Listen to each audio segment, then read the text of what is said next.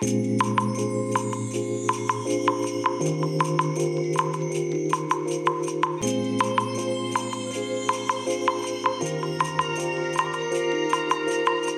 い。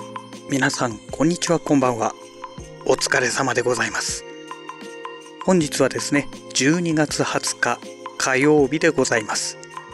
えーと今日はですねまあ、自宅で収録しているんですけどもえーとですねこのマイク何だったソニーのですね C357 ですねえーとハンドヘルド型のコンデンサーマイクこれを使っておりますそれからですね、録音してる機材なんですけども、今日はボイシーズを使わずですね、 Zoom の R8 というね、多重レコーダーですね。マルチタマルチトラックレコーダーってやつか。これをね、使って音声を収録しております。えっ、ー、と、ハンドヘルド型のね、マイクを使っておりますので、今ね、布団の上にね、ちょっと横になりながら、え収録してるんですけども、えー、ポップガードもね、特につけておりません。ですので、ちょっとね、私のっていうこういう音だったりね、あの息がね、かかって、ふっふっていう、まあこんな感じのね、状態が多々あるかもしれませんが、ご了承のほどお願いいたします。それでですね、今日ですね、あの、ツイッターのね、音楽の方のアカウントの方で、えー、タイムラインにね、流れてきまして、えー、ステインバーグの、えー、UR22C というね、えー、オーディオインターフェースがあるんですけども、えっ、ー、と、このね、URC というこのシリーズですね。えー、22C、24C、44C、あと8なんとか C とかいうね、えー、というのがあるんですが、これをね、のユーザーですね。このユーザーには、あのー、ステインバーグからね、なんかね、無料でね、いろんなものもらえるっていうね、えー、なんかね、素晴らしいキャンペーンをね、えー、始めたみたいでして、まあ多分このクリスマスぐらいまでなんじゃないかなと思うんですけども、うん、どうしようかなと思ってですね。で、まあ、一番安いものでね、その UR、ん ?UR22C ってやつですね。え、これがね、え、2チャンネル同時録音ができるっていうね、まあそういうオーディオインターフェースでえ32ビット 192kHz に対応してるものなんですけども、まあ32ビットって書いてありますので、32ビットフロート録音ができるのかと思ったら、またそれはまた違うみたいですね。なんかよくわかんないんですけどね。うん。で、まあ USB Type-C で、えっ、ー、と、パソコンの方の USB Type-C からこのオーディオインターフェースの USB Type-C につなげれば、特にね、電源ケーブルが必要ないっていうね。まあ、すごく便利なものなんですけども。うーん、どうしようかなと思ってですね。えっ、ー、とね、サウンドハウスさんで買うと、まあ、約2万円なんですよ。19,800円とかなんかそのぐらいなんですね。うん、困ったなと思ってね。今月はね、もうなんだかんだでね、ちょっとずつね、お金を使ってしまってますので、オーディオインターフェースで2万円使うのはどうなのっていうのもあってですね。で、ね、一応このね、えボイシーズを使って、そのカラオケですね。このカラオケを撮るのに、えっ、ー、と、今使ってるヤマハのね、AG03 だともうダメで、ノイズもね、かなり入ってしまっていて、新しい何かそういうね、オーディオインターフェース欲しいなと思っていたんですが、うーん、なんか微妙なんですよね。UR22C ってやつがね。うん。えっ、ー、と、これを使ってもね、結局カラオケ音源はね、ダメなんですよ。えっ、ー、と、まずね、ステレオでカラオケ音源が取れないんですね。結局2チャンネルしか取れないので、そうすると UR44C っていうのを買わなきゃいけないんですけど、そうするとね、結構高くついてしまうんですね。で、どうせ買うんだったら、ね、もうちょっといいやつ探して買った方がいいんじゃないかと思ってね、いろいろね、えっ、ー、と、 Zoom の製品をね、いろいろ見てみたんですけども、えー、 Zoom からね、まあ今これ使ってるのがズームの R8 っていうね、えー、マルチトラックレコーダー。これね、もうだいぶ昔に発売されたものなんですよ。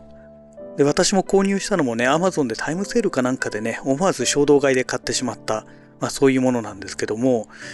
えっ、ー、とね、R12 っていうのと R20 っていうね、あのー、まあ、比較的新しいね、えっ、ー、と、多重レコーダーがあるんですけども、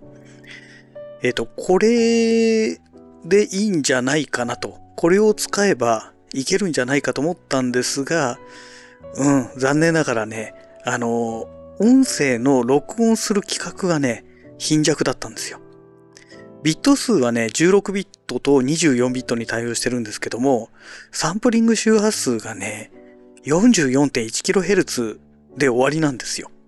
48kHz すらできないんですね。ええーと思ってね、さすがに今時それはないでしょうっていうね。44.1ってまあ CD と同じね、サンプリング周波数ですけども、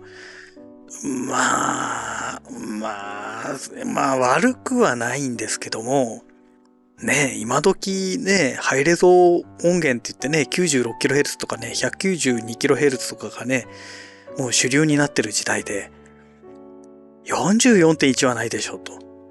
最低でもね、48kHz は欲しいよねっていうね。まあ、それ言っちゃうとね、この R8 も同様なんですけども、これもね、44.1なんですけどね。うん、まあでもね、本当にね、ちょっとね、せっかくね、その新しいね、R8 なんかはよりと比べたらね、ほんと最近の機種なんですよ。R12 なんか多分今年出たものじゃないですかね。で、それでこの性能なの？っていうね。もうなんかね、すごいがっかりしちゃいまして。いや、これ、買う意味ないなと。ね、今から買うんだったらこれはないでしょうっていう。でね、まあ、ローランドとかも見たんですけども、ないんですよね、今ね。私がね、20代前半の頃に、ローランドからね、VS88 っていうね、ハードディスクを搭載した MTR が初めて登場してね。で、ね、それを買って使ってたんですけども、今ね、ローランドそういうの出してないんですよね。うん。で、ローランドのグループ会社のボスから出てるかなと思ったらボスも出してなくて、うん。で、コルグはもう全然ダメで。で、タスカムはね、なんか微妙だったんですよ。あの、オーディオインターフェースあるんですけども、あの、24ビットなんですよ。まあ、24ビットありゃいいじゃないかって話なんですけど、えー、24ビットでサンプリング周波数が 192kHz。そうなってくると、そのステインバーグのね、UR22C は32ビットの 192kHz ですから、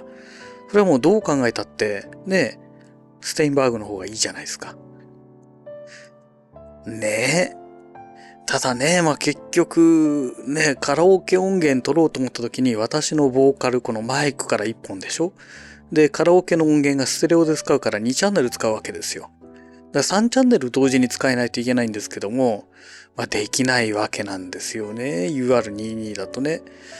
で、44まで買うのもどうかなっていうカラオケだけのためにね。なんかそれもちょっとバカでしょっていう話になってくるんで、微妙だなっていうところで今、てんてんてんてんって感じなんですよ。で、あとはね、まあ、もうさっきも言いましたけど、今月ね、なんだかんだでね、ちっちゃいものね、ちょこちょこ買ってますので、出費がね、それなりに出てるんですよ。だからね、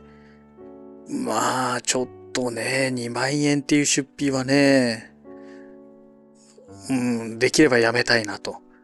で、まだね、今日が12月20日でしょ？まだ11日あるわけですよ。ね。まあ後半はね、もうほとんどもうこの後私休みがなくなりますので、まああとこの10日間ぐらいの間で、なんだろう、お金を使う機会ってあんまりないんですけどね。ないんですけども、うーん。ねできればね、年明け早々お年玉でね、3万円ぐらいは消えていきますから、少なくともね。だから、まあとにかく出費はね、抑えたいわけですよ。抑えたいんですけど、どうしたらいいんでしょうかっていうね、今そんな状態でございます。ね、で、あとはこのね、ラジログ収録に至っては、まあなんだかんだでね、いろんな機材私持ってるわけですね。で、今こうやってね、R8 でも撮ってまして、で、今ね、この R8 で録音しながらヘッドホンでね、例によってモニタリングしてるんですけども、ノイズがね、結構ね、さーって入ってるんですよ。まあこれはね、あの、クラリティ VX Pro っていうね、プラグイン使って、編集時にこのノイズは消してしまいますけども、おそらくこの程度だったら消えるとは思うんですけどね。うん。だから、まあ、なんだろう。このぐらいの時間帯にね、収録するのであれば、えー、まだ、まだね、普通にね、ボイシーズ使わなくてもいいのかなと。ちょうど今ね、10時、夜の10時になったとこですけどね。うん。まあ、そんな状態なわけですよ。だからね、いや、本当にね、もうこのね、ポッドキャストのね、この録音環境。ね、それと、あと、まあできればね、歌なんかも撮りたいなと思ってたんですけども、もうね、ボイシーズはね、録音で使うのはね、もう諦めた方がいいかなと思ってるんですよね。うん。ちょっとね、あの、音の、音のこもりの問題がありますから、だから録音でもし本格的にちゃんとやろうっていうのであれば、やっぱりね、あの、自作で防音室を作るしかないかなと思ってるんですよ。ただね、防音室作るとなるとね、場所を取りますしね、で、あとやっぱりね、あの分解ができるタイプに、えしないとダメなので、それをどういう風に作るかなんですよね。まあ多分あの、ボルトがなんか使ってね、あの、簡単に外せるようにするっていうような仕組みにすればいいんでしょうけども、で、ね、要は電話ボックスみたいな感じのものを作るわけですから、そうすると、えっ、ー、と、1面、2面、3面、4面、まず壁で4面あるじゃないですか。で、天井とね、床があるわけで、で、床直付けだとね、当然下にそのまま音が伝わっていってしまうでしょうから、そうならないようにその辺もね、加工し、何かしらの加工が必要になってきますよね。だからね、うん、まあ作るって言ってもね、そう簡単にはできないよねっていう。で、まあ人が一人入って喋るわけですから、まあ最低でもね、やっぱり90センチ ×90 センチの正方形。できればね、コンパネ1枚分ぐらいですよね。えっ、ー、と、90センチ ×180 センチ。これだけ広さがあればね、あのー、なんて言うんでしょう。一回のラジログの収録とかで、えっ、ー、と、酸欠になるってことはまずないと思うんですね。ちょっとね、1メートル、1メートルの正方形、90センチの正方形だと、酸欠になるかもしれないですよね。うん。だから、本当は1メートル、まあ、90センチかける1.8メートル、えー、180センチ、えー、このぐらいでやれば、で、高さもコンパネ1枚分の180センチの高さがあれば、まあ体積そこそこありますからね。えー、まあ、20分ぐらいそこで、その中で話していても酸欠になることはないだろうなと思いたいんですけども、ねただね、今は寒いからね、あ、中がね、暖かくなる分には問題ないんですけども、ねえっ、ー、と、春になってね、夏になった時にはね、もうエアコンの冷気を入れなきゃいけないわけで、そうするとね、何かしら穴を開けなきゃいけなくて、穴を開けるということはそこから音が出ていくというね。だからその辺もあるからね、まあ、難しいよねっていう話ですよね。だやっぱり一番お金のかからない方法は、ね、あのー、車で静かな山の中へ行って、車の中でね、まあ音声収録するっていうのがね、まあ一番これがやっぱり、なんだろう、手軽というか、うん、お金がかからない一番いい方法なのかなと。で、ね、しかも夜とかにやればね、もう間違いないじゃないですか。ね。なんですけども、ね、真っ暗のね、なんか公園みたいなね、誰もいないところでね、一人でね、車の中で歌ってたらね、どう考えたって不審人物ですよね。あまあ、そんなわけでね、まあ、ここのところね、あの、ずっとね、このボイシーズだとか、この音の関係の話をしてたのでね、だいぶね、え、このね、えー、ポッドキャストを聞いてくれる方がね、なんかね、すごく減ったなという感じなんですよ。だいたいね、えー、4人ぐらいですね、今聞いてもらってる方がね、このもう1、2週間ぐらいで、だいぶね、再生回数が落ちてる状態になってます。えー、ちょっと前までね、6人、7人とかいたんですけどね、今だいたい4人ですね。うん、4人っていうか4回ですね。うん、でね、その4回聞いてくれてる人が最初から最後まで聞いてくれてるかどうかも怪しいわけで、最初だけ聞いてなんじゃこりゃって言ってね、で、すぐやめちゃってるっていう方もいる可能性は十分考えられるわけで。まあ、このね、ポッドキャストっていうのはなかなかね、あの、声だけしかないですからね、この声だけでね、どうやって皆さんにね、楽しんで聞いてもらえる、もらえるのかっていうのを考えながら話すとなると、うん、ちょっとネタをね、がっつり用意しとかないと、やっぱり難しいのかなという感じはしますよね。はい。えー、そんなわけでね、えー、なんだかんだで今何分も16分も話してるんですね。こんなダラダラとね。まあ今日はね、えー、そういうことで、 Zoom の R8 というね、え MTR、マルチトラックレコーダー、これを使ってね、まあ収録してみましたと。いうことでね、えもうそれだけのお話なんですけども、あ、そうそうそう、今日ね、あの、最後にどうでもいい話なんですけども、やっとね、あの、マイナンバーカードをね、ゲットしました。でね、もうね、3日以上前にね、予約しろなんて出ててね、予約制になってて、で、ネットでね、あの予約しようとしたら、もうずっと予約入っちゃってて、結局、2週間後のが今日だったわけなんですけども、ようやく予約を取れてですね、行ったら誰もいないわけですよ。その、マイナンバーカード受け取りに来る人がね。え、俺だけ？みたいな感じで。で、まあ、なんか暗証番号を決めて入力してくださいとかなんかやってましたけど、10分ぐらいですかね。えー、で、手続き終わっちゃいましたけども、これ予約制にする意味あったのかなっていうね。なんかそんな感じでしたね。うん。な、な、なんなんでしょうみたいなね。まあ、とりあえずあの、何でしたっけあの、マイナンバー登録すると、あの、マイ、なんだっけ？マイナポータルでしたっけ？なんだか、なんかサイトありますよね。あそこに登録すると、マイナポイントが最大で2万円分もらえるんですよね。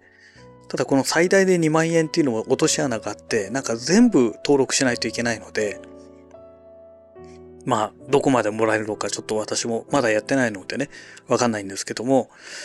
えー、っと、まあ、あの、マイナポータル登録するの、あれどうやってやるんだろう、そういえば。マイナンバーカードを読み込むためのなんか機械がないといけないんですかね、もしかして。ちょっとわからないんですけども。もしかしてそういうオチだったら、IC カードリーダーみたいのを買わなきゃいけないみたいなね。えそういうオチだとちょっと嫌だなと思うんですけどね。ねえどうなんでしょうかね？はい。えー、まあそんなわけでもう18分過ぎましたので、えー、いい加減ね、えー、本日のラジログはこの辺りで終了したいと思います。それではまた。